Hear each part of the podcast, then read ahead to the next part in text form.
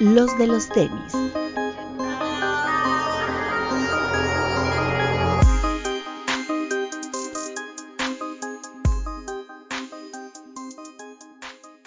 Hablemos de tenis, nada más. Bienvenidos a otra tertulia esniquera. Este, no sabemos si esta va a ser la evolución del podcast o realmente vamos a seguir haciendo diferenciación, pero bueno, nos mantenemos en nuestras respectivas casas. Alberto Bretón. Hola amigos, bienvenidos. Gilser Alejandro. ¿Cómo están amigos? Aquí de vuelta. Papu. Hola amigos, ¿cómo están? Antes de seguir, quiero felicitar porque hoy es el cumpleaños de mi amigo Alberto Bretón, de nuestro amigo. Muchas gracias. Y quiero Edición mandarle una felicitación y él, Edición cumpleañera. Exactamente, y el domingo fue el cumpleaños de nuestro amigo Ricardo, al que le mando otra felicitación. Al patrón Campa también le mandamos un abrazo. es, fue cumpleaños de, de Ricardo Campa, el mero mero de Headquarter, y también cumpleaños de nuestro productor, festejo cumpleañero. ¿Cuántos cumples, Bretón? 32. 32 añotes, muy bien. ¿Tú sí viste jugar a su majestad? Me acuerdo vagamente, pero sí, sí recuerdo haberlo visto. Este, y bueno, eh, tenemos una invitada de lujo, perdonen que no haya sido, no haya ido primero con ella, pero pues como buena invitada la dejamos siempre hasta después. Aura, ¿cómo estás?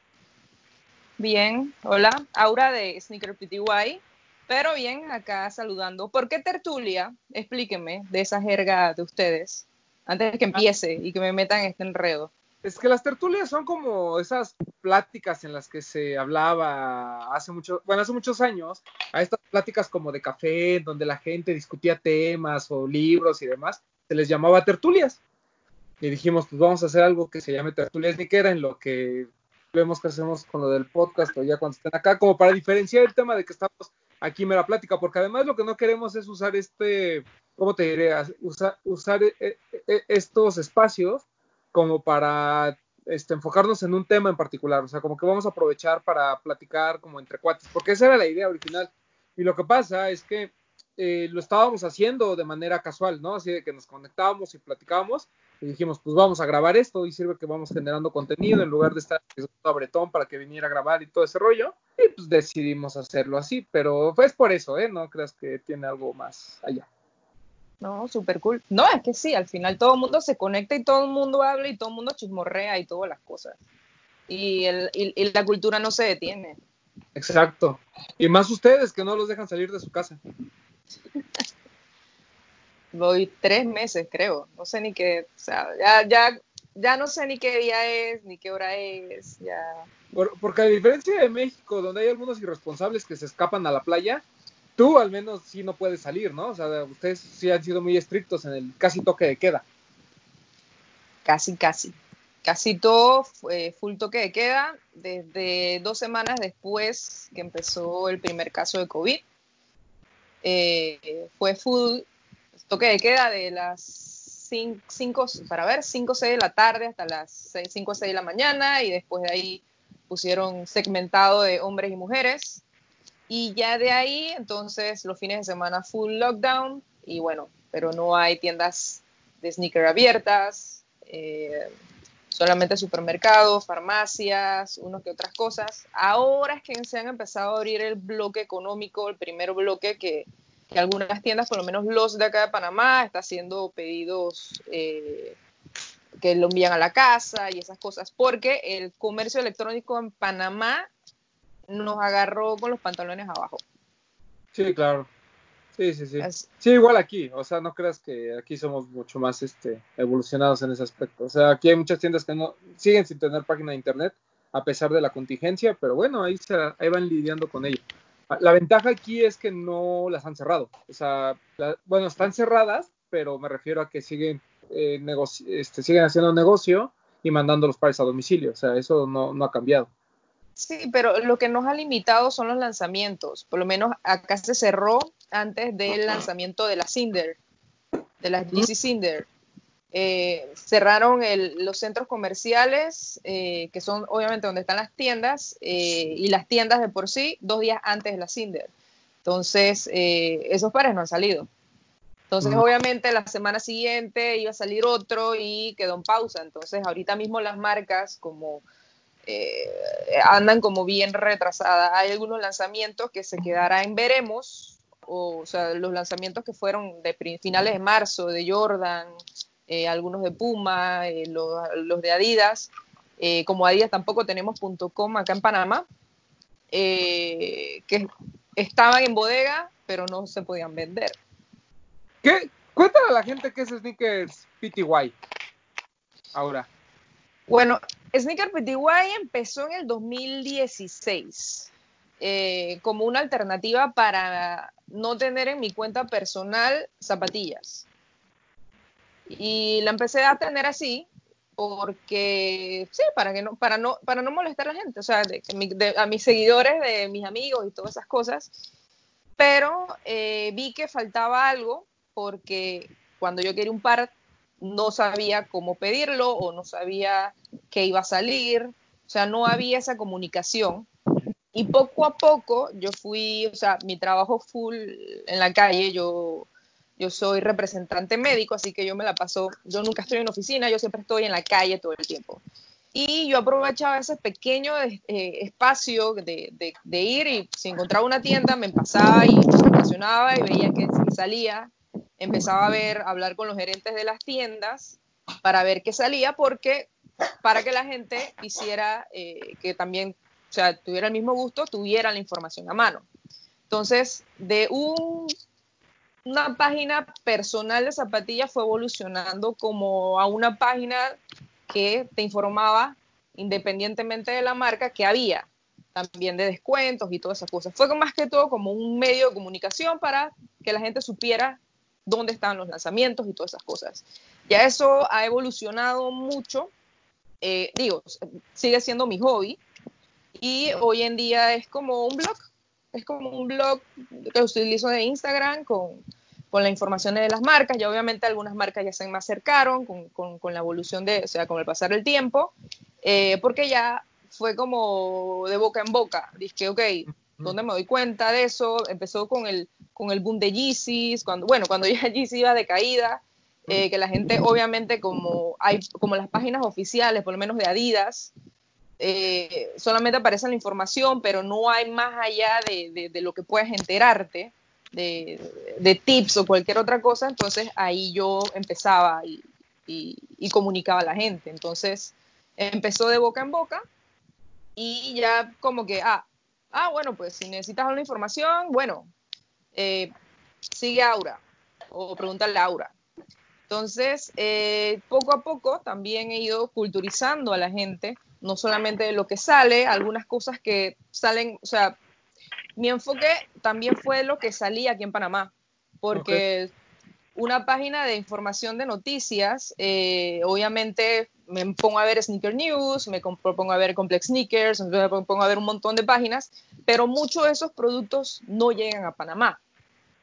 Entonces yo me enfoqué más que todo en lo que llegaba acá a Panamá, en lo que había aquí en Panamá.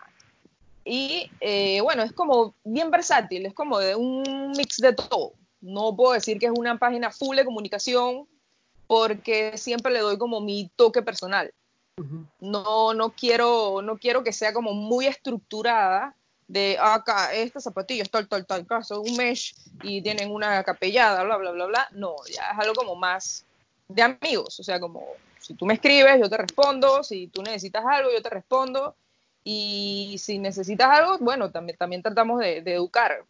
Eh, por lo menos un ejemplo es eh, las de Travis Scott, las 12, 270, eso no va a salir acá en Panamá, pero todo el mundo quiere esas zapatillas, obviamente, y yo les he estado, por lo menos en, este, en estos dos últimos días, está dándole la lista de las rifas, eh, de donde tengan las rifas, donde puedan, donde puedan participar, o si viene algún, algo, otra, otro par muy hypeado o lo que sea que no llegue acá a Panamá, bueno, brindarle ese tipo de información. Pero lo mío es más que todo, todo lo relacionado, pero que pase en Panamá.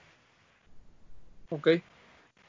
Nosotros tenemos obviamente, digo, como clasificado a Estados Unidos, que, es el tope, ¿no? Después eh, México, que, está muy cerca ya en, cuestiones de lanzamientos y demás. Y nuestra referencia hacia abajo, digamos, es Colombia, ¿no? Por lo que hemos platicado con Alatín, por eh, muchas cosas, ¿no? Eh, ¿Dónde se ubica Panamá? Está ligeramente abajo de, no, no geográficamente, estamos hablando de este tema de la cultura de sneaker. ¿Tú dónde lo la catalogas? ¿Al nivel de, de Colombia, un poquito abajo, un poquito arriba? Un poquito más abajo de Colombia. Ok. O sea, a nivel de cultura, un poquito más abajo. Porque en Colombia, y, y por lo menos me, me dado, porque hablo casi siempre con Ali y con, con todos casi allá, es que la gente consume más. Obviamente es un, somos un país acá muy chiquito, de 4 millones y algo de habitantes. O sea, no sé, por cultura y por las marcas, por vender, no somos un mercado fuerte. Nuestro mercado es, ahora sí te hablo, es la geografía. Que por lo menos Adidas, Adidas Headquarters está acá, de Latinoamérica, para toda Latinoamérica. Eh, Nike, por ejemplo, no tenemos un como un Nike, un Nike México, sino que hay un distribuidor que de cierta manera le distribuye a Colombia, le distribuye a Centroamérica, le distribuye a Caribe, otras, otros lugares de Sudamérica y que, eh, que geográficamente por la zona libre que nosotros tenemos, que es una sola zona y por el canal, obviamente que todos los barcos de cierta manera llegan, se van distribuyendo a diferentes países. Pero No. estamos culturalmente abajo de Colombia. Ok. No, y, además Panamá es una zona importante para, para las marcas. Creo que Under Armour también tiene presencia Sí. ahí. este, bueno, sus, sus headquarters también están para Latinoamérica, están ahí. Eh, porque yo tenía un amigo que trabajaba en el de México y por alguna razón lo mandaron a, a Panamá, ¿no? Este, y además era como, una, era como un ascenso real, ¿no? Eh, pero eh, creo que vamos a coincidir en que la gran ventaja que tienen países como Panamá y Colombia, que en México ya cada vez no la tenemos, es el tema de poder comprar en páginas gringas, ¿no? O sea, Sí. eh, ustedes pueden eh, importar básicamente cualquier cosa de Estados Unidos, eh, mientras nosotros cada vez tenemos más restricciones. Con este tema de que Nike, por ejemplo, iba a vender eh, los pares solo por región, ¿ustedes han tenido alguna afectación o no? No, porque creo que Nike y nosotros estamos medio ligados con Europa. O sea, la, región de nosotros es como ustedes, que están con, creo que están full con Europa. Y unas Mm. que otras cosas de eh, Oceanía. Entonces somos como un mix. Pero el tema de Nike acá es que es un distribuidor, no viene de Portland directo. Entonces, ellos hacen Nike Panamá, eh, hace las compras, que es el distribuidor, hace las compras y ya las tiendas eh, le compran a ellos. No es que las tiendas ya tienen una cuenta directa. Entonces, eso nos limita mucho. Por lo menos a nosotros la ventaja de algunas cosas eh, de regiones es que, mira, ahorita mismo incluso yo no sé cómo va ese tema de las regiones por el tema de COVID. No he intentado comprar, yo he comprado en Europa, yo compro en Estados Unidos. No, en Estados Unidos nunca hubo un problema Porque todos los pedidos van directamente a Miami. Entonces, si la dirección es Miami, no hay peo. Pero si por lo menos yo quería comprar en Europa, yo mandaba a Miami y de Miami llegaba a Panamá. Entonces, ahí había el, el pequeño detalle. Pero luego de COVID, mira que no he intentado. Ok. Porque también era muy tedioso y también, bueno, los lanzamientos no eran tan relevantes y podía conseguirlo en Estados Unidos. Pero no, no nos afecta porque ya hay cierto producto que va a nuestra región. Lo menos con las donks, eh, eso tiene acceso acá en Panamá, lo tiene los de Panamá. Obviamente por el tipo de eh, zapato. Eh, Jordan llegan, obviamente todos los general release y uno que otro más eh, limitado. Pero acá no, aquí no hay tienda tier zero y no llega eh, ni Sakai, no llega ni Travis Scott, eh, Off-White obviamente no llega, pero hay ciertos lanzamientos de Quick Strike que sí llegan acá.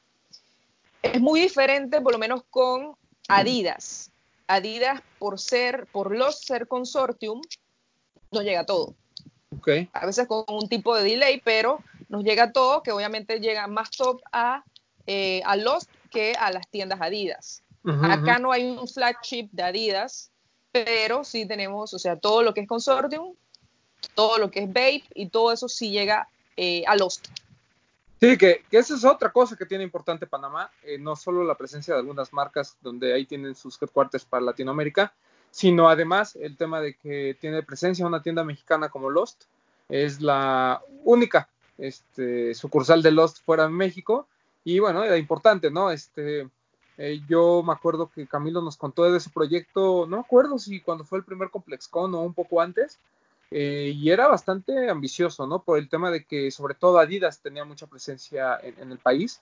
Y pues bueno, o sea, al final eh, la, tienda ahí sigue, este, funciona y eh, creo que a ustedes les funciona muchísimo por el tema de estos productos que, bien comentas, ¿no? Sobre todo lo, platicaba con, con Ala Team y, y, con algunas otras personas que en Sudamérica, al momento de que Nike no, tiene una presencia fuerte, la gente como que se da la oportunidad de probar otras marcas, en este caso pues Adidas, que es de lo que llega lo, lo hypeado, digamos, pero también voltean a ver otras, ¿no? Así como en Colombia New Balance y ASICS tienen una presencia muy fuerte, cosa que en México no sucede, ¿no? O sea, e, este hecho de que, de que Nike tenga tanta fuerza en un país, eh, da y quita, ¿no? O sea, es, así lo podría resumir, o sea, eh, qué bueno que tengas los lanzamientos hypeados, como es el caso de México, pero también te priva de, de al menos a la gente generar esa curiosidad por probar otras marcas. Mira que incluso hay un tema bien gracioso que yo justo lo hablo, o sea, últimamente, en el último, en la cuarentena yo me la he pasado comprando New Balance. Okay. Eh, tengo la marca full en la cabeza, o sea, que estoy buscando nuevos modelos y todas las otras cosas.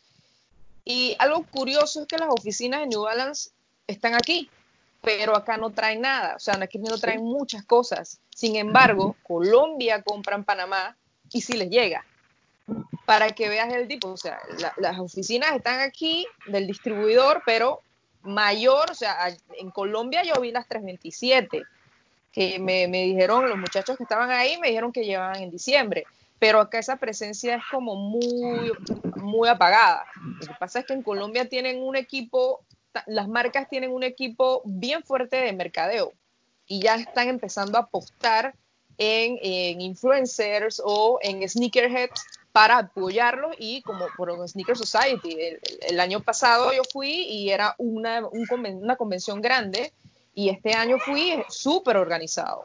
O sea que, eh, o sea, para que las marcas crean, y por lo menos acá, pasa acá que, en temas de presupuestos, obviamente, eh, como es una región, Ahí se van dividiendo los presupuestos de mercadeo. Allá las marcas estuvieron todas prácticamente presentes. Creo que las pocas estuvo AC con el lanzamiento de, de ah, con el lanzamiento de Mega Man, que eso yo solamente la había visto, creo que en Sneaker and Stuff. Eh, ah, se me fue el otro, el, otro, tenían un Nichuka. O sea, son de Vivian Westwood. Sí, sí, sí, esa estaba que había salido. Y era una, o sea, no había gran cantidad, pero la gente compraba. Igual New Balance estaba, tenía, era de una presencia bien grande. Pero eh, nosotros acá, por lo menos Puma también, acá en Panamá, las oficinas están, eh, están centrales para este, este tipo de región acá. Y acá vienen y le venden, le venden a Guatemala. Guatemala es otro país que está, está también bastante, una presencia bien fuerte, eh, el tema de Guatemala, que es por lo menos con el tema de, que ya están empezando las tiendas a invertir, o sea, pequeños comerciantes en invertir en tiendas, eh, hace que la cultura crezca más. Sí, o sea, es, curioso, ¿no? O sea, cómo va permeando eh, sobre todo este tema de la cultura de los sneakers, en gran parte gracias a las redes sociales y a, obviamente, todo el hype que pueden generar ciertas siluetas, pero pareciera que, por ejemplo, mucha gente, digamos, o sea, asociaría más a que México se parece mucho más a, Sudamérica y demás, pero la realidad es que nosotros sí somos muy agringados en esa parte de los sneakers. Aquí lo hemos platicado, incluso el cómo nace la cultura de sneaker en México eh, eh, está muy alineado a lo que, a suceda eh, al norte y, hacia abajo. Realmente yo lo platicaba con Ala Team, ¿no? O sea, y, no solo pasa en los tenis, pasan muchas cosas. Nos platicaba también que, Colombia y Panamá ven a México como un, como un ejemplo a seguir, ¿no? O sea, como eh, eh, la, la, mayoría de la gente que consume, por ejemplo, medios como Laystop, este, incluso desempacados, eh, después de México sigue Panamá y Colombia, ¿no? O sea, a veces más Colombia, a veces más Panamá, por ahí uno que otro este, norteamericano. En nuestro caso igual, ¿no? O sea, por ahí tenemos gente de Panamá que nos sigue, gente de, este, de Colombia que nos sigue, gente de Chile, gente de Argentina, pero en realidad cuando, cuando platicamos con ellos, eh, la situación es muy similar, ¿no? O sea, eh, quisieran que les llegara el mismo producto de México, a pesar de que eso también puede causar este tipo de conflictos. Yo siento que en Sudamérica y en Centroamérica todavía no está tan maleado el asunto de los sneakers, ¿no? O sea, eh, vemos filas, por ejemplo, tú, tú, lo expones, ¿no? Cuando van las Yeezy, pues, todo el mundo está ahí afuera del centro comercial, este, obviamente empieza a haber reventa y demás, pero no está tan maleado como está en Estados Unidos ni como está en México, ¿no? Creo que al menos eh, la gente que está integrando a, en, en, su, en, su, mercado a este mundo de los sneakers lo hace a través de, de, medios como el tuyo y lo hace a través de querer conocer más, ¿no? Obviamente hay de todo, como, como, como sucede en México también, pero siento que allá todavía el tema del negocio se está quedando, se va a la par, ¿no? Digamos, o sea, aquí en México ya lo rebasó, o sea, ya el tema de la reventa y el querer hacer negocio con sneakers, este, desde un par, mil pares, ya se fue, mientras que en Colombia y en, y en Panamá este, van ahí más o menos, ¿no? Perdón, Tacito, oye, ahora si quieres, si se acomoda mejor tu celular en vertical, si quieres girarlo para que no se no, no estés peleando con él. No, si no, no, ya sé que se me estaba, se me estaba resbalando, ya lo, ya lo no te quieres igual colección. Si se acomoda, lo, lo, lo, volteas, no importa. No, no, no, ya la encontré, ya la encontré. Para que no resbalaba. Bueno. Y, y, esto que platicamos, lo, tú lo viviste, ¿no, Breton? A Colombia, más o menos, ¿cómo, cómo se vive este tema de los sneakers? Sí, sí, digo, estuve por allá, que fue cuando conocí a Abraham, vimos por allá en el último Sneaker Society, antes de que nos pusieran en cuarentena a todos. Y sí es lo que yo rescataba del evento, ¿no? Que se, se vive como una, ¿cómo decirlo? Como una camaradería, como un ambiente muy de amigos, como que la gente va realmente como a, a ver qué encuentra y si hubo drops limitados y la gente corría y se formaba, pero no hay como esa malicia así como que tú ves una fila aquí en un Fever o en un lanzamiento y sabes que los primeros 20 lugares son puro revendedor, ¿no? Digo, yo no conozco a los revendedores de allá, evidentemente, pero se sentía un ambiente diferente, o sea, se sentía como, como una vibra distinta, como... No, como más inocente, y no lo digo en un mal sentido, sino como en, en, que no están tan maleados, pero no por eso quiero decir que son mensos, porque luego por ahí malinterpretan nuestras palabras y se enojan, pero no va por ahí, sino como que todavía se respira una buena onda en el movimiento. Lo que, lo que pasa en Colombia todavía no está viciado.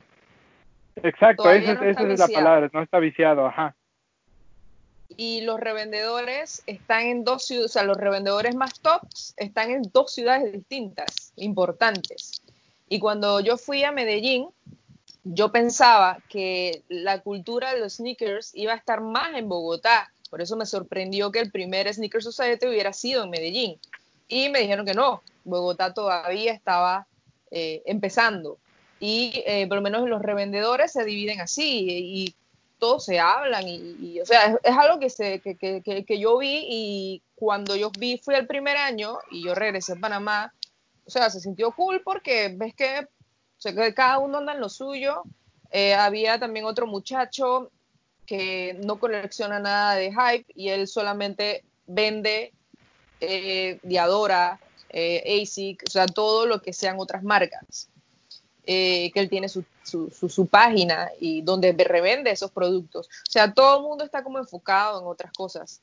Y acá en Panamá, el, siempre hubo reventa, de ciertas maneras, las personas originales, o sea, los que con Jordan, eh, empezando Yeezy también, eh, empezó obviamente esa reventa. En la época de Yeezy, que en 2015, que empezó a llegar Yeezy, obviamente como tenemos muchos contactos en Estados Unidos, la reventa era obviamente más, más rentable. Te comprabas una beluga y las podías revender en, no sé, 900, 1200 dólares y se veía más esa, esa, esa reventa de, ya veías a la gente adulta, obviamente, en esas filas. Eh, yo casi nunca me metía porque el tema era mi talla y mm. solamente llegaba en Adidas, en la tienda, en una tienda Adidas y qué va, a me desapiaban que no había o que se ve mi talla, yo no iba a hacer tres días fila o a veces el día de lanzamiento yo estaba de viaje por trabajo o cosas así, así que yo nunca pude conseguir un Yeezy eh, de esa época. pero a medida que las redes sociales, a medida que se, que se fue pasando, es que, ok, una zapatilla de 236 dólares, que es lo que va a ser una, una 350, vale una 350K, eh, empezó a, a- me imagino que el mismo tema que en México empezó a, a, a, ok, puedo venderla y la puedo vender en 600 dólares, la puedo vender en 700 dólares, y se fue, obviamente, esa información, se fue eh, sea, y ya quedaron los, eh, los muchachos en la escuela que son revendedores, eh, en fin, se ha ido como más evolucionando. Hoy en día, eh, con los lanzamientos de Yeezy ya ha bajado poco, obviamente por la cantidad de, de, de, Yeezy- de pares de Yeezy que llegan, porque ya no es ahora una sola tienda, y ahora son tres tiendas que llegan el producto acá. eh, la gente puede decir que hay Yeezy para todos. Pero Ok. sí ha sido una evolución. Hay obviamente también hay la gente que colecciona. Yo tengo uno de mis mejores amigos del- del- de la escena. Él es full coleccionista de Saucony Wow.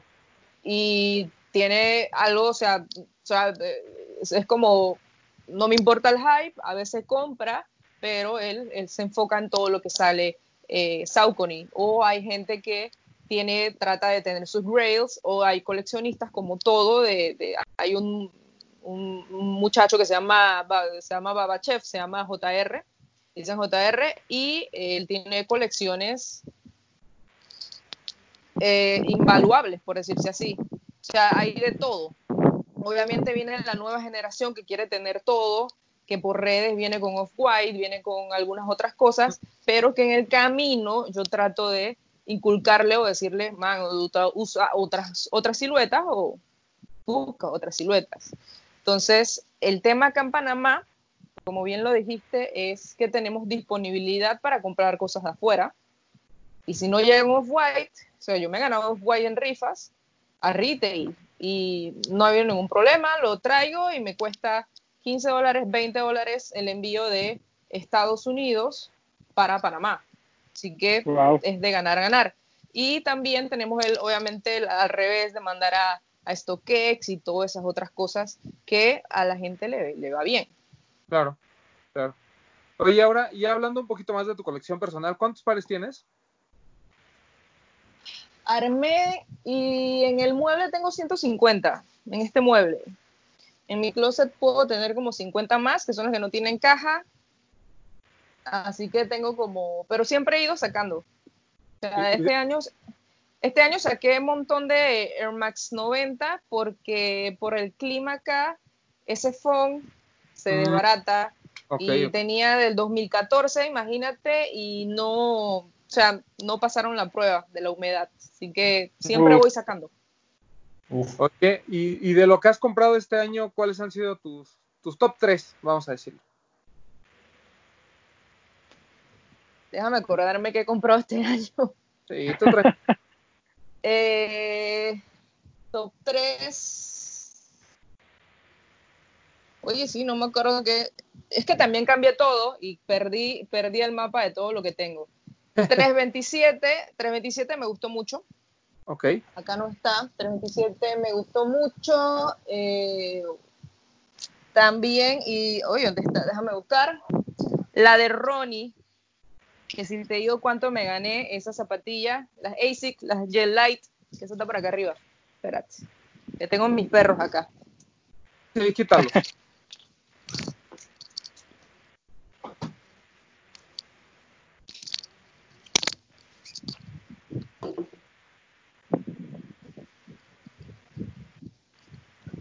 A ver, a ver. Que esto fue un súper. Y me asomo. Uf, Ah, qué Uf. bonito, qué Muy bonito. bien.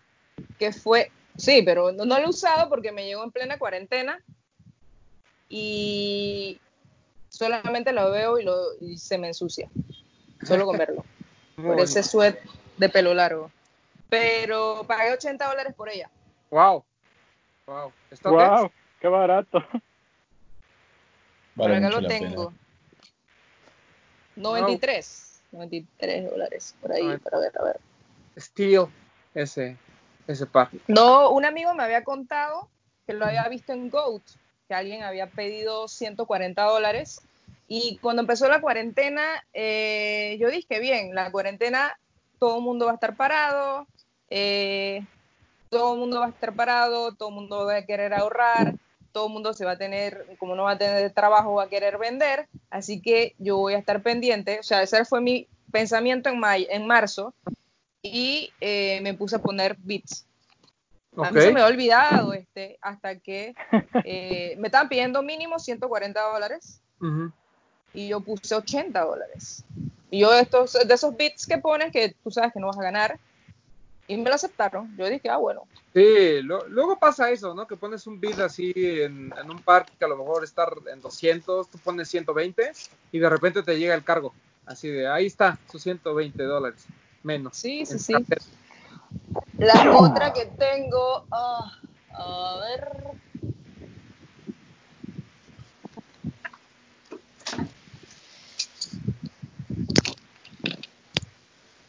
No te duermas, Gilser.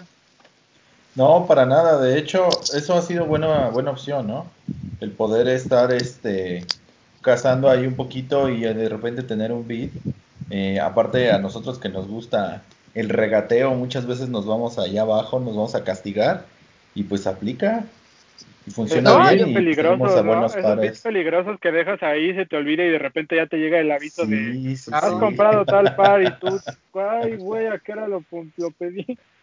No, Pero mira sí, sí que... es una buena oferta, que- vale la pena, ¿no? Sí, Sí, claro. yo, yo eso, eso debió haber sido, y, y digo, mi ta- esa talla, soy talla 5, creo que ni siquiera están en, en, en, en algunas, co- en algunas cosas. O sea, y ese, el retail de ese, de ese par fue 185 dólares. Sí, sí, sí, fue caro. Y yo dije, de- debió haber sido que ese par se lo regalaron, porque nadie pierde tanta plata así. Ahí se fue un Friends and Family. O un CD. No sé. Puede ser. O sea, es la única explicación que yo tuve para que me. Yo no hubiera soltado ese, ese par, al menos que hubiera necesitado la plata y que ese par me lo hubieran regalado. La esposa de A Ronnie. lo mejor se lo robó, ¿no? O ¿Eh? quién sabe. A lo mejor se lo robó. ¿Quién también? Uno nunca sabe. El otro es. Uf, La Uf, New Balance, ahí me león de... Bonito. El 827. Sí. Este sí, pu- ese sí también pagué retail. Este sí pagué retail. Después se disparó el precio. Quería el blanco. Y, y la verdad, no, el material es súper bueno. Tiene dentro, está colchonado, que hace demasiado como este par. Eh, y se ve chunky, pero no, es súper liviano. Sí. está bien bonito. liviano. Ese, ese- ese color es el que a mí me, me parece el mejor. A mí me gustaba el sí. blanco, el que es blanco sail, y mira que me dormí y ahora mi talla está en 400 dólares. Estuvo incluso hasta on the retail en StockX y mira que cuando volví a ver, o sea, por una extraña razón todos los precios en StockX se dispararon en los últimos dos meses, de todo. Sí, pero, pero es muy este claro el, hype de, New Balance, que era algo que, como queríamos platicar así de, de bote pronto. Pero eh, pasó el fin de semana, eh, Ronnie Fieg lanzó esta nueva colección de los, eh, iba a decir Super Blue, pero no, Steel Blue, que eh, ya hay un antecedente, su primera colaboración de New Balance fue un 999 Steel Blue, que usa básicamente la paleta de colores tan clásica de New Balance, en colores como entre azul y gris, muy bonitos. Eh, y saca dos nuevas siluetas, un 998 y un 99. 992. Dos. Este, y bueno, sold out, los precios de locura, están arriba de 600 dólares. Eh, Ah, solo el retail era como cuatro mil pesos mexicanos, ¿no? Del 992 yo me metí a ver. 120. Por 1800, ¿no? ¿eh? No, hombre, el 99, el 992 en, en pesos mexicanos estaba en cuatro mil. Sí. Eh, había uno incluso. Por eso, llegó- 4800 o algo así, 4200, Ah, 4800. sí, sí, sí, tiene razón, tiene razón, sí, eso.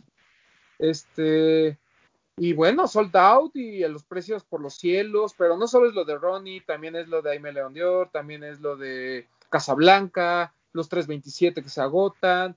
O sea, New Balance está en un momento bastante, bastante bueno, ¿no? O sea, no solo Que también de- mencionó, perdón Román, mencionó que va a ser parte, o, este, parte de un Five Shoes Pack. Entonces, este, no va a ser el primer, vaya, el primer drop que vamos a ver por ahí, ¿no? Son cuatro los que va a lanzar, ¿no? ¿Son cuatro? No, no sé. Según yo son cuatro. Y primero fueron estos dos y vienen otros dos.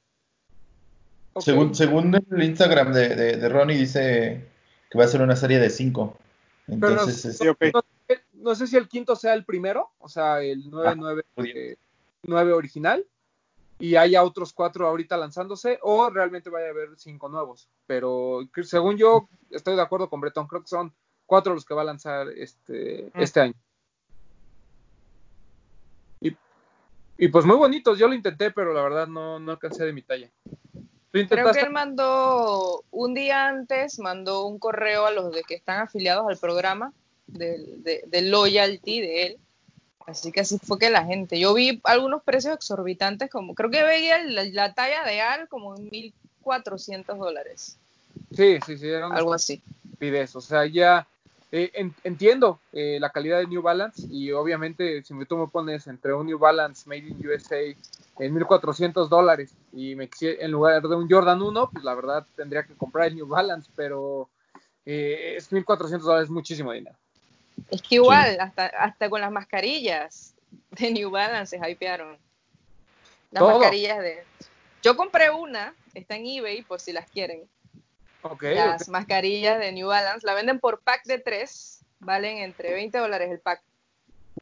Eh, alguien debió comprarla eh, porque eso lo vendían en Estados Unidos solamente para, para clínicas y hospitales. Costaba como 720 dólares y traía en la caja Oh. 500, 500, pero no, traía qui- 524 mascarillas. Papu. Y yo pensaba, o sea, ese es un negocio redondo. Si compras una caja, pues, la vendes en 5 o 10 dólares, vas a claro. vender. Yo, y Claro. eh, como siempre algo se filtra, bueno, ya se filtró y están en eBay. Vas, papu, compra, compra. No, Perdón, Román. Eh, sí, el Instagram de Ronnie dice que son cinco, cinco los que van a salir. Ok, ok. Ajá. Sí, tenía razón Kilser. Entonces van a ser cinco pares los que nos esperan. Este, los cinco imposibles, porque ahorita eh, New Balance está muy hypeado, Ronnie está muy hypeado. Este, y me da, la verdad me da gusto. O sea, me da gusto que, que- que al mismo nivel podamos hablar de, de un New Balance y podamos hablar de una colaboración de Travis Scott, al menos en tema de, de esta mediatez en la que todo se eleva a precios este, exorbitantes. ¿No? No, y aparte es lo justo y lo, y lo, y lo sano, ¿no? O sea, por así decirlo, salir un poquito de- del sushi, salir un poquito de los stripes para explorar nuevas marcas que realmente lo están haciendo bien. O sea, me parece que, que aquí en, en el podcast siempre se ha infundido a que se usen este tipo nuevo, este tipo de- de marcas alternativas entre comillas que tienen una historial y un heritage muy importante pero me parece que ahorita que todo lo que es colaboración de Nike todo lo que es colaboración de Adidas se va al cielo me parece que es buen momento para empezar este con básicos de ASICS con básicos de New Balance buscar a lo mejor alguna colaboración de lo que acabamos de mencionar yo en días pasados también estuve en, en StockX y hay colaboraciones de New Balance bastante buenas que no pasan de los 200 dólares, por ejemplo. Y este y son grandes pares, son grandes modelos. No necesariamente, por ejemplo, el 997, no necesariamente tener el Nova Taste o tener este, esta colaboración tan hypeada, por así decirlo. Hay un montón de general releases del 997 que son igual de bonitos. Creo que es una buena opción para poder este em- empezar a lo mejor y a darle un poco de variedad a, las- a- a tu colección, ¿no? Sí, el, el problema es que sucede lo mismo que Adidas y de Nike, ¿no? O sea, cuando tú quieres lo que todo el mundo quiere, pues, eh, es una millonada, ¿no? Y a lo mejor no le encuentras mucho sentido a pagar 800 dólares por un New Balance, ¿no? Como pasó con el Novat Days y algunos otros de colaboraciones. Pero es un hecho que, que New Balance está en un momento muy importante y yo creo que la gente que le quiere entrar a esta onda, de hecho me sorprende mucho que New Balance esté tan hypeado y ASICS, a pesar del 30 aniversario del GL3, no lo esté tanto. Pero mira, aquí ahora Pero- ya empiezan a restregar el Uh, uh, 7. antes de ir con. Aura, pero ¿qué tan hypeado está New Balance? Se hypea igual que siempre se ha hypeado, ¿no? O sea, los pares que son colaboraciones o cosas así es lo que se hypea, lo demás sigue igual. Pero No. esto no es colaboración, Ah, es un general Pero release. tampoco está caro, ¿sí? ¿Ahorita? No, o sea, es- Depende de las tallas. Para empezar fue pasa algo, sí. O sea, Yo no es un par. general release de Nike que haya sido sold out en los últimos años. ¿Es Cinco lo- este? A ver si se ve. Sí, es Sí. ese. Eh, no, ese, no, tienes que buscar si hay alguno. Hay uno que hace el orange, blue orange. Sí, sí. está bien, es ese. Es este. Es que hay uno que En mi es azul. talla, 143 dólares. Ajá. Un Y par el, de el más caro es el 24 y medio que está en 229. O sea, no se me hace que se haya hypeado. No, Tú dime un Air Max que haya sido general release y que se haya hypeado. Un Air Max de verdad, de esos, de esos que salen así. Es más, ningún Air Max 90 del aniversario se ha hypeado. Ninguno. O sea, no, pero tampoco es como que un, un par tan hypeado como lo, lo están diciendo. O sea, Pero sí Pero subió es de que- pero es precio, que, Papu, pero en- no es- entendamos, entendamos el lado de hypeado de que no a fuerza Tanto. tiene que costar mil dólares. Un general release que se acabó en cuando el día que salió fue un sold out inmediato. Deja tú Y si se ese revende es- caro, no, fue un sold out inmediato. Ese es, un, es una zapatilla para usarse. Sí. Y, y No ve la de precios, porque tú estás viendo el precio actual, pero la gráfica de precios de, seguramente en su momento estuvo muy alto y de repente empezó a bajar. Porque empezó Esta a salir. estuvo. Mi talla estuvo en 400 dólares. Mi talla que es 5. Si yo lo y quise no- comprar. No todos los países lo tuvo. Eh, yo lo pude comprar, comprar en Sneaker and Stuff y no, te, no lo podías comprar.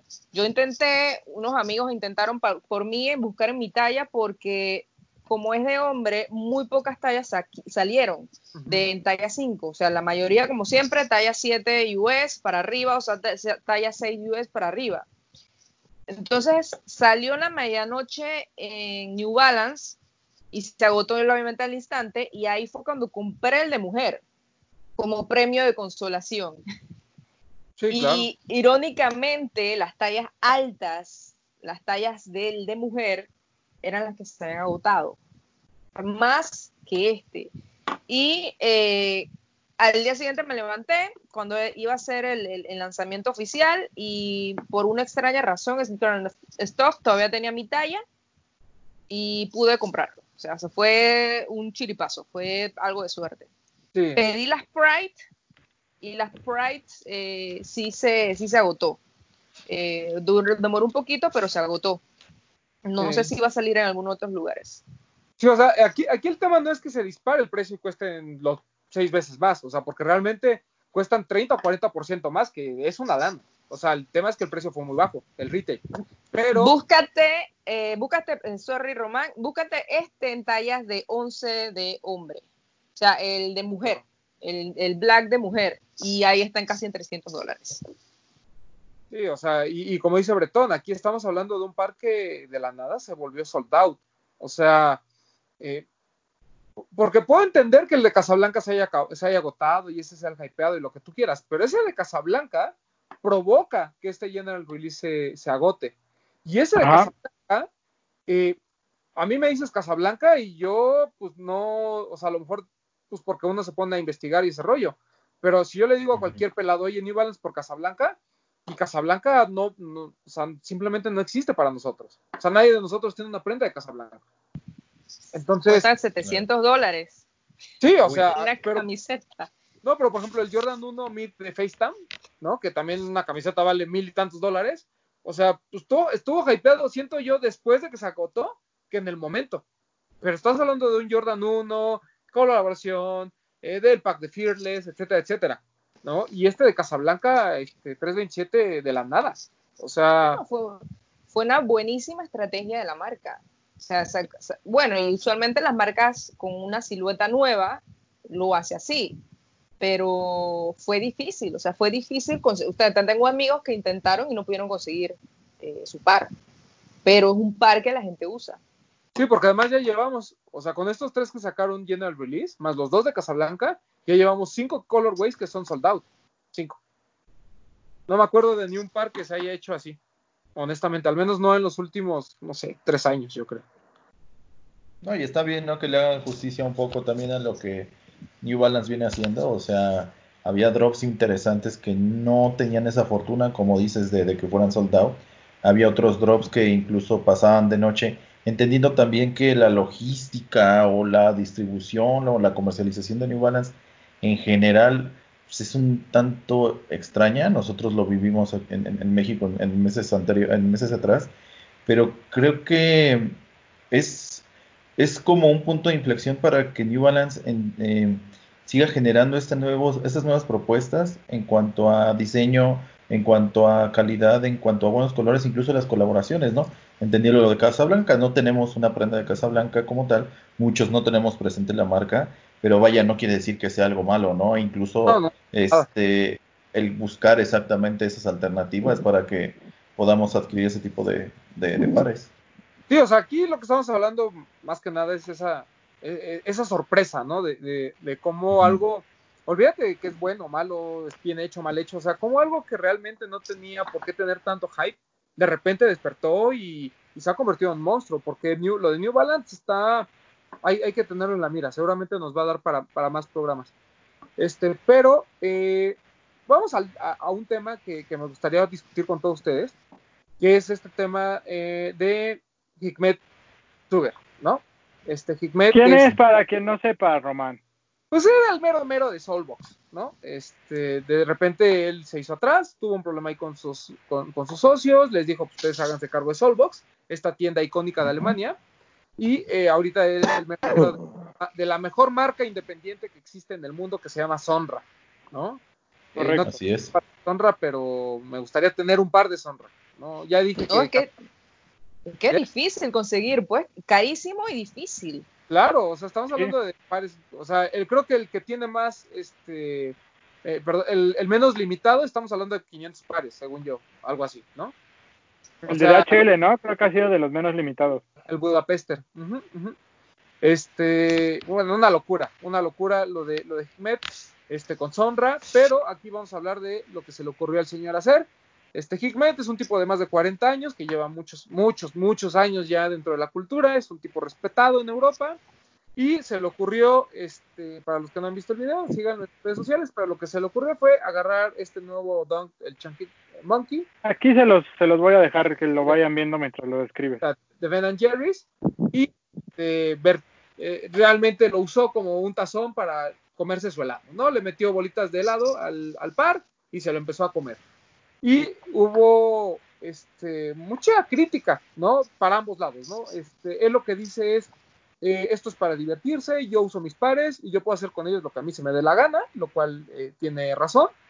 Pero aún así mucha gente se le fue al- encima de que este, pues, lo, lo, lo que mejor le fue fue decirle viejo ridículo, ¿no? O sea, eh, pero hubo, hubo mucho hate, ¿no? Así de que cómo se le ocurría, cómo con ese par, que porque lo, e incluso hasta por qué lo tenía antes, cuando él explica que él, este, él- la- él- una tienda, ¿no? Eh, ya tenía, lleva muchos años comprando en esa tienda, en, la- en- en donde se hizo del par, y este, pues que él, él decía que eso era loyalty y no un backdoor sale, ¿no?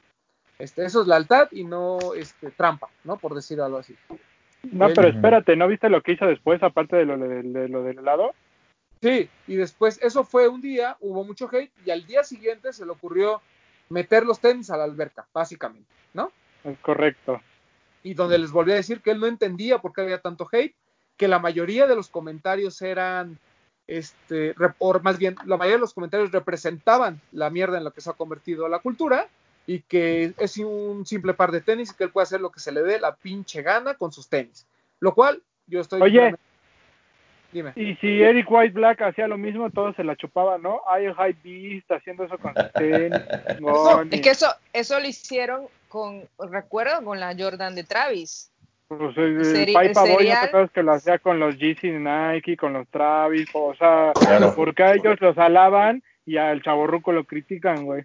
Exacto, el mismísimo Kia Somar también hacía esas nacadas y todo el Sí. mundo le decía, uy, qué cool, qué padre que uses esos tenis, demuéstrales quién los tiene, ¿no?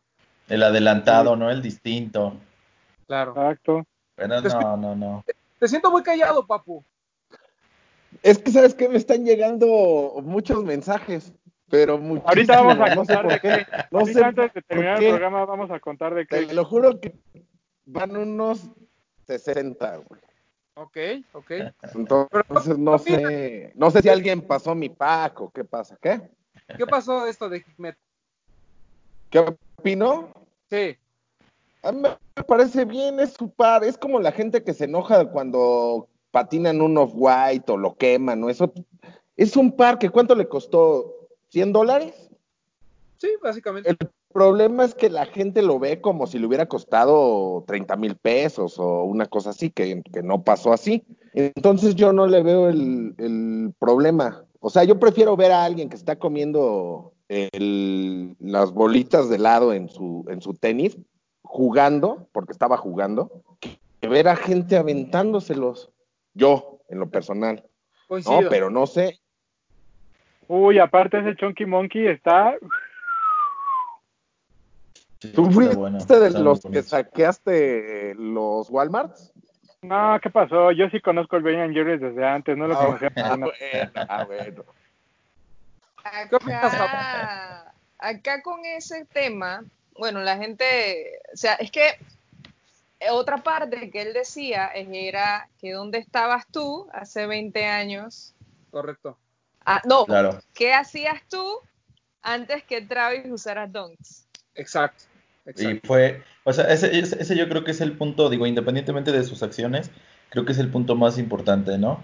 O sea, el hecho en el que él, eh, de su punto de vista en cuanto a, pues es para demostrar, o sus comentarios lo único que demuestran es de que pues, esto se ha convertido en una mierda, lo cual me parece muy cierto, una. Y dos, este, vaya, la esencia finalmente de este tipo de pares y de este tipo de, colaboraciones, pues era traerlos en la calle, era destruirlos, era patinarlos, era que te los vieran, era, era llevarlos a un concierto, era llevarlos a una fiesta, o sea, no sé por qué actualmente eh, la postura de la gente, más que, más que el beneficio o el gusto de tener el par, de, de usarlo, de tenerlo en los pies y hacer lo que quieras con él, es el afán de tenerlo, güey. O sea, hay una tendencia muy grande en cuanto a independientemente de que me guste o no, yo tengo el par, güey. O sea, ese, eso, ese de tipo de, de, de, crear envidias, más que ganarse el respeto, porque el señor se le debería de respetar mucho más de lo que muchos influencers en todo el mundo deberían de, de, de tener, por así decirlo. El, respeto lo han vendido muy barato. Este, es esta tendencia de, de, el tener el par, el tener el par y tenerlo en la casa y tenerlo en la repisa y tomarme una foto y de repente comprarme un par de hace 15 años el día, la semana pasada y decir, yo desde hace 15 años tengo donks, cuando claramente se ve que los pares no están ni doblados, ni pisados, ni usados. Qué afán, güey, o sea, me parece que sí estamos en un punto, no sé si, si fue el que actualmente todos estemos metidos en Instagram o estemos haciendo videos, no sé qué es lo que pasa, pero me parece que sí es como un parteaguas del, del, del, del true, por así decirlo, de la gente que, que, genera cultura, que hace cultura, que independientemente de lo nuevo lo viejo, pertenece a la cultura, y la gente que es hypeist, la gente que nada más está de mamador, güey. No sé, o sea, a mí como que la tendencia es muy, muy, muy marcada, y me parece que este tipo de acciones son las que hacen que efectivamente se divida, ¿no? O sea, ¿dónde estabas antes de Travis Scott? ¿O dónde estabas antes de, de, de que los Dons? O sea, los Dons llevan 20 años aquí, güey, entre nosotros. ¿A poco de noviembre para acá ya eres fan de los Dons? No, ah. es que eh, ese es un tema. Hay una página en Instagram que se llama Skate Your Dunks, que agarran los dunks y los usan para skate y lo destruyen. Y la vez pasada yo puse, no me acuerdo, en la página una foto, yo no me acuerdo. Ah, fueron unos de Travis. Ya todos pelados y todo. Y la gente, no, no, pero ¿por qué hacen eso? Porque es para usarlo. Entonces, eh, como yo estoy muy familiarizada de cierta manera con las rifas en Estados Unidos para poder obtener los pares, hay un caso bien curioso con los skaters de Estados Unidos, porque los high bees están robándose o haciendo más difícil que ellos puedan tener sus SB. Entonces, eh, lo que ha pasado con ese, ha pasado eh, con, incluso con los General Release de SB, eh, no tienen una fecha específica de lanzamiento.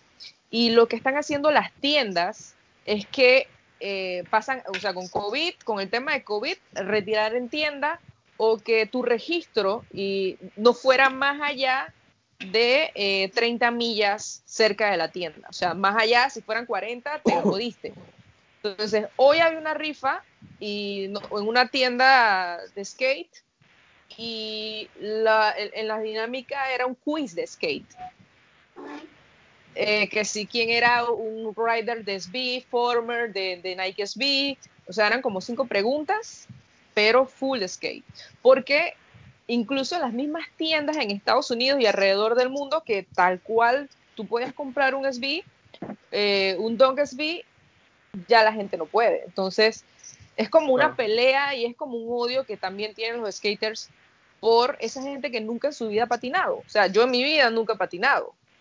Y yo recuerdo eh, cuando por lo menos mis amigos iban a, a un outlet en Estados Unidos y me decía, hey, Aura, estoy aquí, eh, ¿qué te llevo? Y yo le decía incluso cualquier par barato y me, tra- me, me enseñaba un SB, un Claro. que estaba en 30 dólares.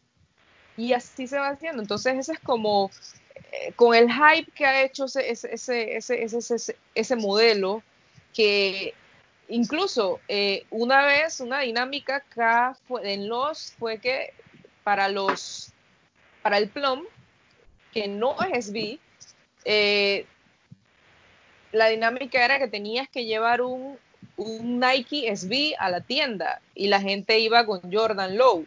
O sea, para que veas cómo la gente ni siquiera conoce la historia. Entonces, te quedas como que, Es que yo, yo creo que en este momento el, el hype tocó un nicho que se siente realmente afectado con lo que está sucediendo, ¿no? Sí, sí, sí, sí.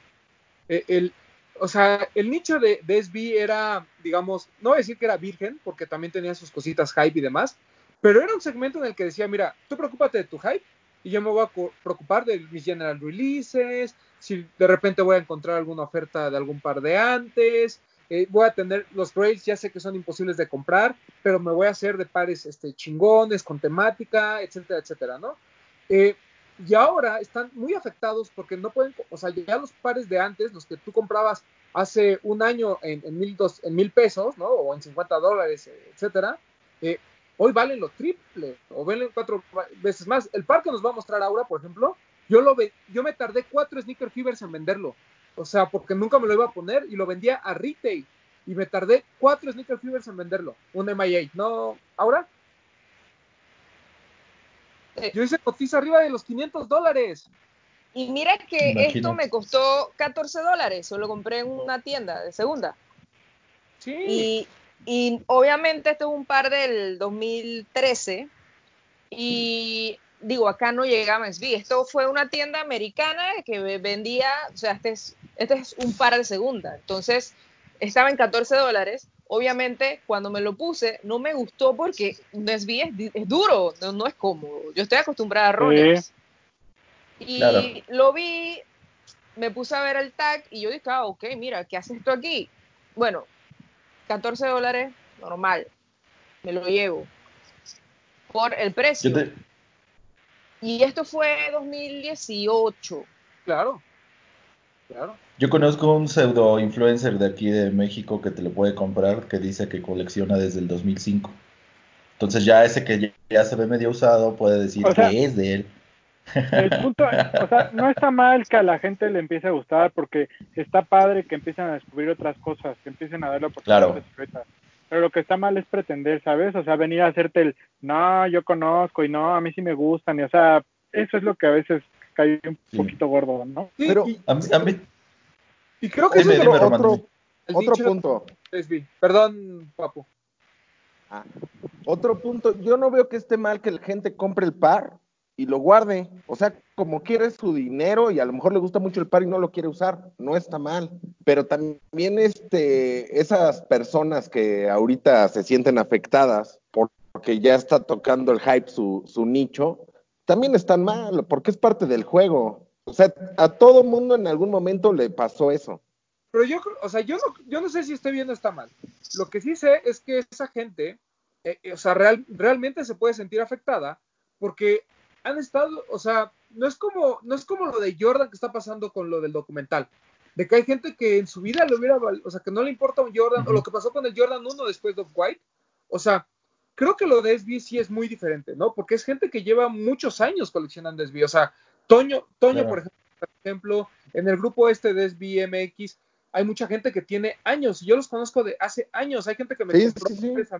O sea, a lo que voy es, yo sí siento que vean esta afectación, porque incluso lo de Off-White tampoco, o sea, les fue, ¿sabes? O sea, fue así como de, ah, qué padre que salió un Dunk of White, eh, quien lo quiera comprar, cómprelo, que lo pueda comprar, que lo compre, están padres los colores, qué bueno que haya tomado colores OG, que haya hecho algo en el par, o sea, como que, como que son muy respetuosos de, que haya eh, estas intervenciones hypeadas, o sea, eso, eso no lo ven mal.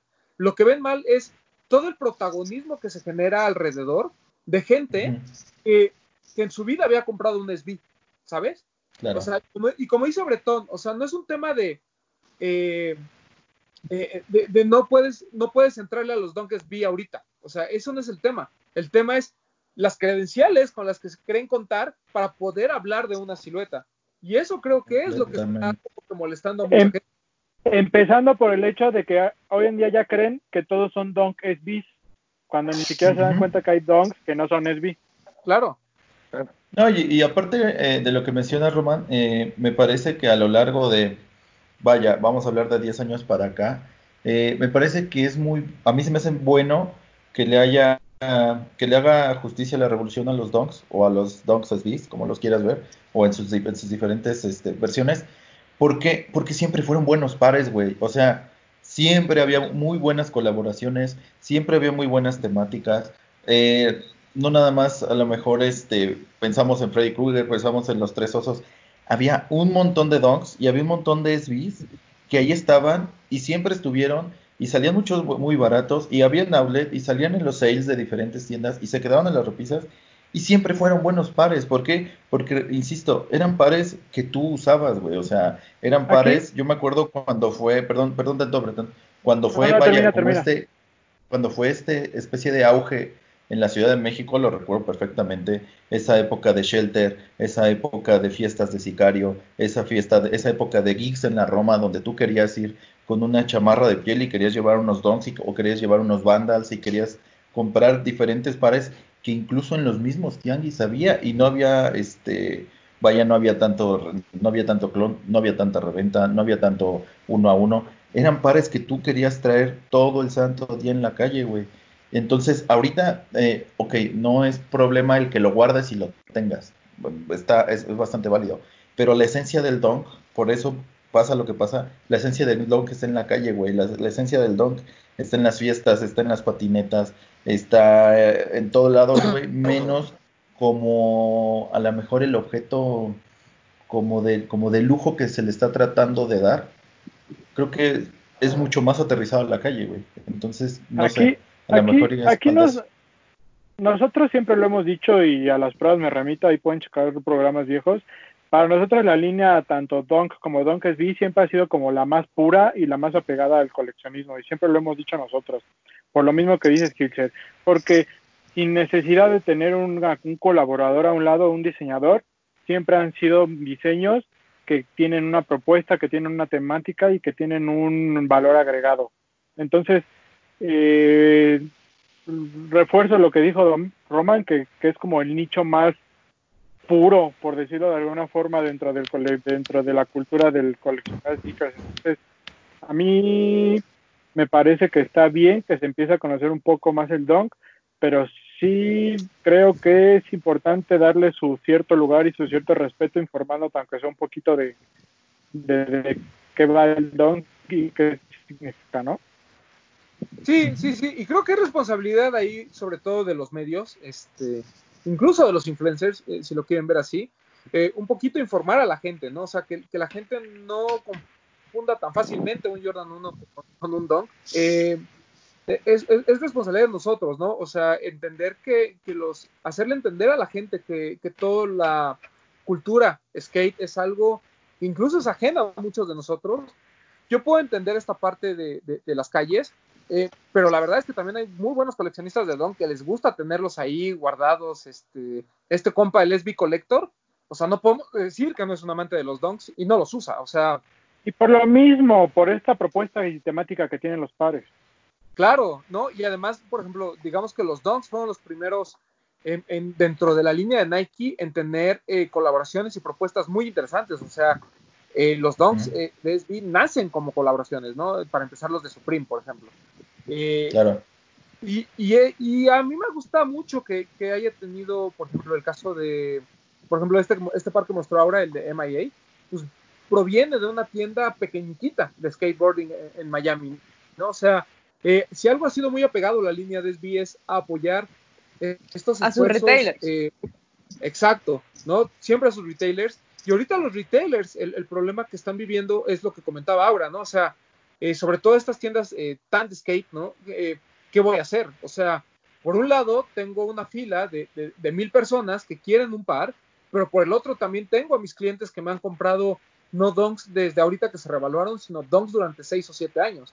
Y ahí es donde vamos con el tema del Friends and Family, y ahí vamos con el tema de, de lo que dice este Hikmet, que no es Backdoor Sales, sino eh, Loyalty, ¿no? Este, el que tenga, ojalá tenga la oportunidad de darle estos pares a la gente que ya les compraba desde antes. Y no es quitarle la oportunidad a la nueva gente, es sino también, creo que todas las tiendas sabemos perfecto, bueno, sabemos, ¿eh? Como si yo fuera parte de, este, todas las tiendas saben perfectamente quién clientes, quiénes son los que realmente guardan el par, quiénes eh, lo usan, quiénes lo revenden. Entonces, sobre todo en esas tiendas tan pequeñas, yo creo que va a empezar a haber una segmentación en la que eh, muy poca gente nueva va a poder entrar. O sea, creo que eh, así como lo, hace Campa, este, muchos pares van a terminar siendo eh, Friends and Family y muy pocos van a terminar en, pies de, gente nueva, ¿no? Que eso además yo lo, respeto muchísimo. O sea, de hecho, eh, creo que, por ejemplo, una tienda como Barrio Warrior podría hacerlo en México sin ningún problema. Lo está tratando de hacer Toño al hacer las dinámicas en, en el grupo este, ¿no? De SBMX. Entonces. De hecho, perdón, Román, ahorita que mencionas, hubo un restock de Spectrum y dentro de y dentro de las bueno dentro de la dinámica eran preguntas exactamente sobre SB. Eh, okay. una de la que una de la que recuerdo perfectamente fue cuál era el color o cuál es el color de la caja donde venían los Freddy Krueger. ¿Hace cuánto salió el Freddy Krueger? El Freddy Krueger me parece que salió en el 2007. O sea, estás hablando Oye, de hace pero 13 ¿qué años. no, ¿qué no el Freddy Krueger viene sin caja, bro? Oh. Ah. Oye, No, Román, pero para ya complemen- ahorita- ¿Eh? no, di, di, habla, habla, Breton, habla.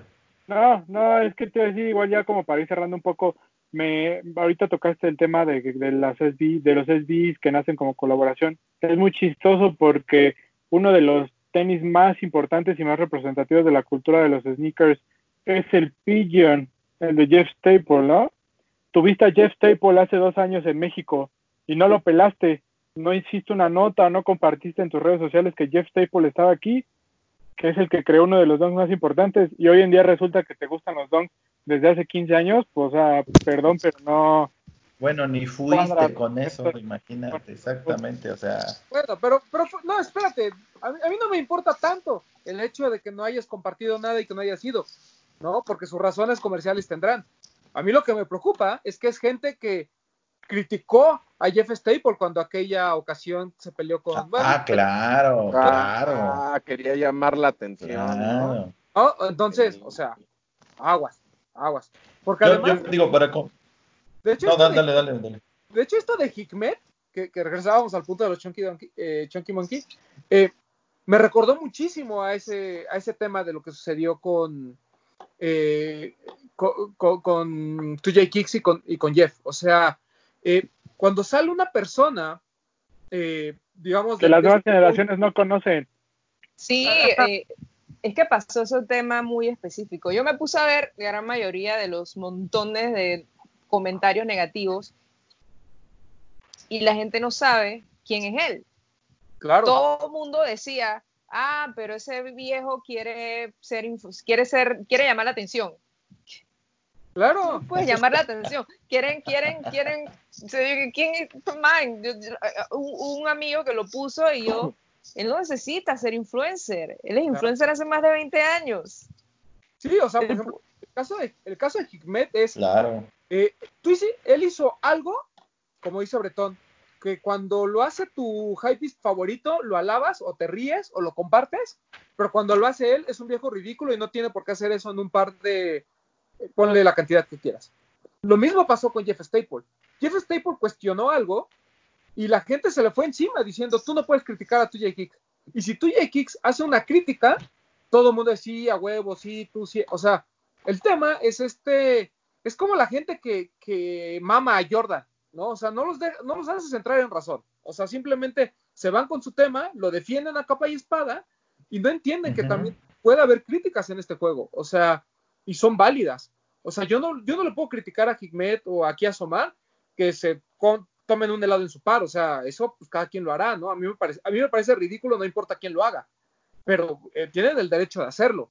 Eh, si Jeff Staple cuestiona la actividad de alguna empresa eh, que se está metiendo al mundo de los sneakers, tiene todo el derecho de hacerlo, ¿no? El tema es por qué hay un sector, que sobre todo es gente muy nueva en este mundo, que ataca a estas figuras y a sus figuras, que son gente que también, por ejemplo, el, tema de Tuye Kicks, Tuye Kicks lo dice, o sea, ni siquiera es algo que yo diga. Tuye Kicks no le gustaban los tenis, o sea, encontró una forma de hacer dinero de los tenis. Y, y eso es lo que lo llevó a, esta cultura, digamos, ¿no? Eh, ¿Por qué tendría más validez su palabra que la de un tipo como Jeff Staple? ¿No? O sea, ¿por qué Jeff, Jeff Staple es el que quiere llamar la atención? ¿Y por qué no puede haber una crítica sobre esto que hizo eh, eh, 2J Kicks de meter a un, a un consorcio, ¿no? Que además se le criticó a su prima en su momento cuando, eh, cuando vendieron. Entonces, eh, es, es, un tema de que la gente desconoce muchas cosas de la cultura y se dan este tipo de discusiones que además pues, dan hueva a veces, ¿no? Eh, hoy, hoy, ayer anunció 2J Kicks que cerró incluso ya esa, eh, esa, ese ah, pop-up de New York. El de American Eagle. Es que si hay una si hay una compañía que ha sufrido mucho con el tema del COVID es American Eagle, ¿no? O sea, de hecho estuvo a punto de estar en, en bancarrota. Años. bueno, no, para que vean el, el, hype, que es como siempre todo el mundo, o sea, yo en esa época, acá en Panamá no llegaban los donks, sí llegaba, pero muy poco. Ok. Incluso hace dos años que yo me la paso también metida en los descuentos o cosas viendo qué me encuentro, qué, qué grade me encuentro por ahí mal puesto. Y yo me encontré unas donks, ahorita mismo no recuerdo el nombre, y estaban en 30 dólares. Wow. Eh, hoy, hoy están como en 300, 350. Y yo las ponía, o sea, las ponía en los stories de la página para que la gente fuera y lo compraran, que quisieran. Eh, y yo borrando de la nube fotografías de zapatillas, la veo y veo el precio. Yo dije, wow. Lo puse, la gente dice, oye, ¿en qué tienda está? Yo dije, eso fue hace dos años. Eso fue hace dos años atrás. Y la gente me escribía y me decía, dije, mira, yo lo encontraba en 20 dólares en otra tienda, o sea, en tiendas de energía. Eh, y así se iba. Y por lo menos acá, llegó un momento, acá nosotros tenemos la zona libre, es donde es la zona franca de acá de Panamá, donde incluso las marcas tienen eh, sus tiendas. Y hace como un año y medio yo me fui con un amigo y ah, estaban liquidando una tienda. Y si tú te comprabas los pares, eh, si te comprabas más de tres pares, cada parte costaba 30 dólares. Ahí estaban las Don High de Danisupa, Danisupa, sí, ¿verdad? Sí, sí. Estaban otras, unas SB Pro que son como camo. y yo me acuerdo, yo les decía a mis amigos que obviamente que, saben de SB, yo dije, hey, estoy aquí, ¿la quieres? Ok, dale, cómprala. Cuando veo hoy en día los precios disparados. y eran pares, eran pares que estaban incluso, o sea, como estamos nosotros cerca, o sea, nosotros somos un rainforest gigante, los pares estaban incluso con un poquito de moho por la humedad pero la gente no le paraba bolas. Claro. O sea, por lo menos con Jeff Staple, con Jeff Staple, y acá le muestro este, que esto lo compré en Urban Outfitters. Eh, y yo lo llegué a comprar en, o sea, eso fue, solamente salió en esa tienda y llegó hasta descuento que yo lo compré en 20 dólares. Claro. ¿Qué pasó? Ah, te voy a decir, no nos vayamos tan lejos, Román. Todavía hace unos meses que salió el dong de Parra. Toño tenía el 2 por 1 en la tienda. ¿Y cuántos dongs habían ahí que la gente no compraba? Sí, de hecho, Toño, para Ajá. ese tipo de lanzamientos como el de Parra, por ejemplo, le decía a la gente, si quieres entrar a la rifa tienes que comprar un par de donks. Y la verdad es que criticaban los que querían revender el par. Nos lo decía Toño, que había mucha gente que decía, güey, pues, obvio, o sea, yo te compro algo de SB, no tengo ningún problema, porque de todos modos a mí me gusta, y si eso me va a dar la oportunidad de comprar un par que quiero, ¿no? O más limitado, le voy a hacer. Este, y ah, hubo muchos donks al 2x1, todos esos comenta Wow. Dani Supa y demás, eh, estuvieron al 2x1 en Lost. O sea, eh, sí, la situación de los donks creo que fue igual en todo el mundo, ¿no? O sea, eran pares eh, que la mayoría llegaban al outlet si es que no era una colaboración interesante. Y de repente se empezaron a hypear, pero se empezaron a hypear este año. Cuando el año pasado tuvimos muy buenas este, colaboraciones, ¿no? Tuvimos este, Parras, tuvimos Off White, Walker. tuvimos, eh, por ejemplo, tuvimos eh, ejecuciones como el Doc Walker, este, tuvimos el Soulland, por ejemplo, que salió hace año y medio, me parece. Entonces, eh, venimos de, una serie de lanzamientos de, de Donk muy interesantes y aún así no se hypeó hasta este año. O sea, este año ha sido una locura. El Strange Love es una estupidez pagar mil y tantos dólares. Este, por ahí el, el de Travis, pues ni hablamos. Eh, y o sea, y hay pares que, que como, que como nos mostró ahora, ¿no? O sea, pares que comprabas en 40 dólares y hoy valen 300, 400. El MIA en mi talla lo vi hasta en 500 dólares. O sea, es Pero esa, esa tienda cerró, ¿no? MIA, sí, cerró. Sí. ¿No se habrá hypeado por eso? Pero se, se hypeó de la nada, papu, porque yo desde el año pasado, yo antes de venderlo, lo chequé en StockX y me salía mucho más, me, sal- me convenía mucho más venderlo aquí a retail que venderlo en StockX. O sea, de hecho, tuve las gráficas de la mayoría de estos donks y en los últimos tres meses es donde hay una curva que se dispara estúpidamente. Mira que mi talla de las de las de las de Just Staple, las negras, se llegó a vender a retail. Sí, Y sí, yo me acuerdo que yo lo hab- había puesto un bit en StockX y lo quité y pues, ahora está en 500, 600, 700 dólares. sí, lo- los panda, que la gente se peleaba en el único, en el último Sneaker Fever para que se los firmara Jeff y venderlos en 7 mil pesos. Hoy esos mismos pares valen hasta 20 mil pesos. O sea, es una, est- o sea, es, es una locura, es una locura. Eh, en parte, qué bueno que se le hace justicia a una silueta tan icónica, Sí. pero también Sí, sí, entiendo la molestia de, de esta gente que lleva muchos años coleccionando SB. O sea, yo no me voy a molestar. Igual. Me gustan mucho y tengo muchos de hace, de hace años, pero yo no soy estos de cepa que patinaron y les encantó. Yo no soy de esos, pero me gusta mucho SB y, y- y me duele hasta cierto punto lo que está sucediendo. Fíjate, Mira, yo sí no patinaba y a mí me tocó cuando se empezó como a poner de moda usar el, SB y a mí no me gustaban. Yo prefería comprar Circa o Siris. A mí no, yo cuando yo patinaba Nike no era para patinar. Yo en mi cabeza, yo Es nunca que- fui de, de usar Dunk. Es que de hecho ahí, ahí Bretón, lo que mencionas, digo, yo creo que también es un tema, un tema que hay que tocar en otro programa, pero de hecho la, la escena, la, la, la, OG, por así decirlo, del skate tampoco quería a Nike en, en- en ese, en ese ramo. Ya lo habíamos mencionado anteriormente. Ahora, eh, hay que entender que, que, que, que Nike como tal, o toda la esencia del SB, es la música, es el arte, es el graffiti, son las ciudades o la, la escena como tal, eh, son artistas, son las, este, es comida chatarra, no sé, o sea, me parece que son, es, es como te diré, es para mí es como lo más cercano a lo que vivimos en cuanto a streetwear o en cuanto a urban culture en general. ¿Por qué? Porque tocas este, cuestiones pop, o sea, pop culture, tocas películas, tocas este, lo que mencionamos de Futuro y lo de Uncle, o sea, son, es, es tan variado que se me hace, eh, se me hace exactamente algo de lo, del como más puro en general de lo que puede ser la esencia de un zapato en la calle, independientemente de los runners. Los runners se adaptan, o se adopta la misma gente para usarlos, pero este, vaya, este como apego a, a algo tan, tan original como es el, el donkey, como es este, en general esa cultura, me parece que no se ve en ninguna otra marca ni con ningún otro modelo. Pero, pero yo creo que va más allá del zapato. O sea, el zapato sí, es sí. un accesorio que la gente eh, idealiza, ¿no? De alguna manera.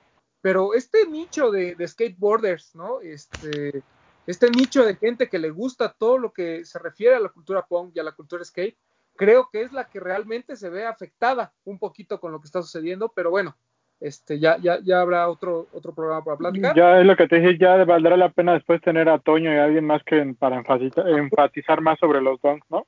Hoy lo, lo necesitamos. Este, pero bueno, en general, eh, mañana, eh, están, bueno, estamos grabando el lunes, mañana martes, este, y si ustedes lo están escuchando el miércoles, ayer, eh, se lanzó el, este par, el Chunky Monkey, al menos en, estuvo en Sneakers, ¿no? Sí. Chunky, Chunky Monkey es el helado, porque el par es Chunky Donkey. Exacto. Donkey Donkey. El Chunky, bueno, Chunky Donkey. Este, inspirado Sí, en el se Chunky. lanzó en Sneakers. ¿Eh? No, lo que estabas diciendo que pues, para quien nos está escuchando ya se lanzó en Sneakers ayer martes.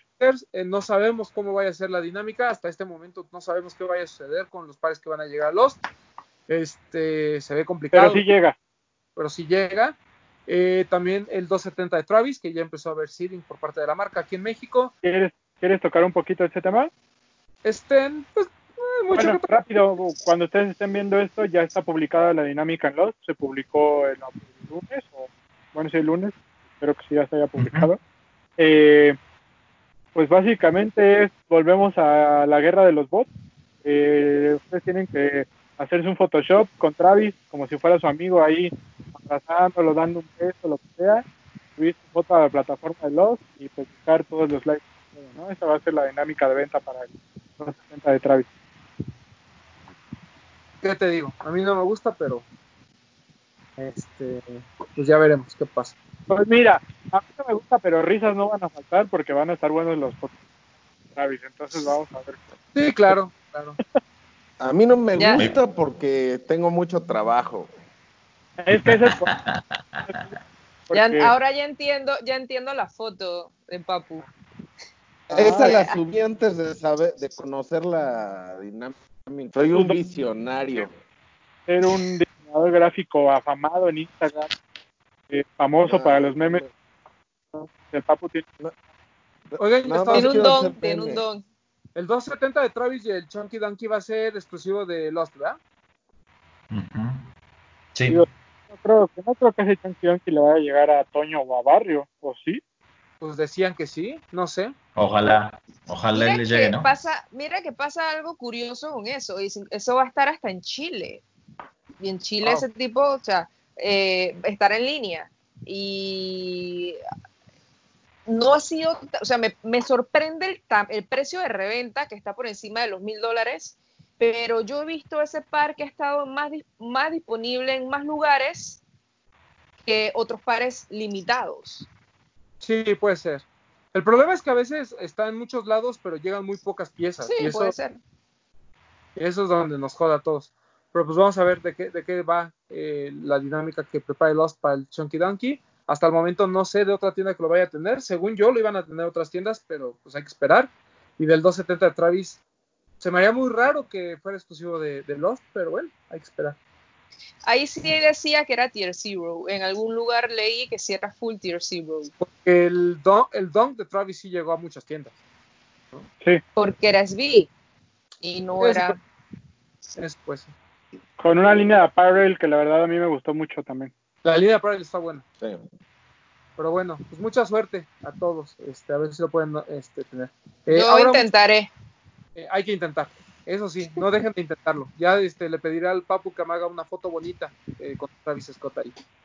Este, Papu, hecho- que te ponga, que te Papu pongan el cuerpo de los- Kylie, así con una peluca morada y bien exuberante romana al lado de Travis. ándale, Papu, haz mesa. Órale, va. Yo sí quiero que me pongan el cuerpo. Yo sí el la Papu subo. va a decir, deposítenme sus mil pesos. Yo Sus te deposito, no te preocupes, Ya están, ya están. te lo encargo. Este, ahora muchas gracias por estar con nosotros en esta plática. Gracias a ustedes. Y bueno, espero, espero ir por allá. No sé ni cuándo, cuando, cuando liberen los aeropuertos. Cuando Pues gustes. Pero acá eres bienvenida. Creo que estás mejor allá, amiga. En México la gente no se cuida y creo que es más peligroso venir a Claro, México. hay gente más irresponsable. Pero bueno, un saludo a todos ustedes y gracias por la invitación. Así que cualquiera otra nueva invitación, con gusto. Arroba sneakers PTY, este, para los que quieran ver lo que hace ahora. Sí, para que vean, que se me han preguntado, PTY es el código del aeropuerto de nosotros acá. Entonces ya mucha gente lo relaciona como si fuera PA, que es realmente PA, eh, pero, pero siempre ya todo lo, lo, lo pone como PTI, PTI, PT, PTY, PTI, así que por eso es el, el nombre. Es este acrónimo de Panama City, seguramente, ¿no? Tocumen, a ver, Panamá, Panamá Tocumen, algo. Órale. Algo Muy no me bien. acuerdo qué era la I. Y, ¿no? Sí. Panamá Tocumen y. Gilser, gracias por estar con nosotros. Nos vemos una emisión más. Aguanten, muchachos. Si no nos vamos, yo creo que yo sí me quiero ir con, con Aura, güey. Ya, ya estoy hasta la madre. Ok. Ya. Entre el COVID y el Carla Panini, ya, ya, basta, basta, basta, basta, basta, ya, güey. Pero Bretón, no, un gusto. Gracias por vernos amigos, espero les haya gustado esta plática, gracias a Aura por acompañarnos, Eh, síganla y pues nada, suerte con los lanzamientos, ojalá ahí puedan tenerlos y ya saben, si consiguen alguno, en cuanto les llegue, nos lo presumen utilizando hashtag los de los tenis. Síganos, eh, ya saben que ahí les informamos de los lanzamientos y de cositas más que, que vayan saliendo. Por acá nos escuchamos la próxima semana. Papu. Este, gracias a Aura por acompañarnos. A ver si, si ya sale en, en un live contigo, Roman. Sí, hay que, es- hay que rehacerlos. Eso Organícense, organícense. Y este, le mando un saludo al Doc que me estuvo diciendo que lo saludara. Y pues nada, sigan, como dijo Bretón, sigan la cuenta de los de los tenis, sigan a Aura en Sneakers PTY. Y aquí nos vemos la siguiente semana. Y ten- tenemos pendiente leer comentarios que nos ha dejado la gente, este, pero lo hacemos en el siguiente programa. Empezamos con eso, ¿no, Papu? Así Hay que es. hacer un Q&A, ¿no? Hacemos un Q&A y, y comentamos algunos eh, de las cosas que nos Sí. deja ahí la gente. Va. Ok, Es- perfecto. ¿Y qué, qué otra cosa? Bueno, pues nada, agradecerle mucho a Aura el que haya estado el día de hoy con nosotros, ahí platicándonos un poquito de Panamá y platicando con nosotros de estos lanzamientos y estas cosas que han sucedido en el mundo de sneaker. Cuídense mucho, quédense en casa, pórtense bien y este y ya.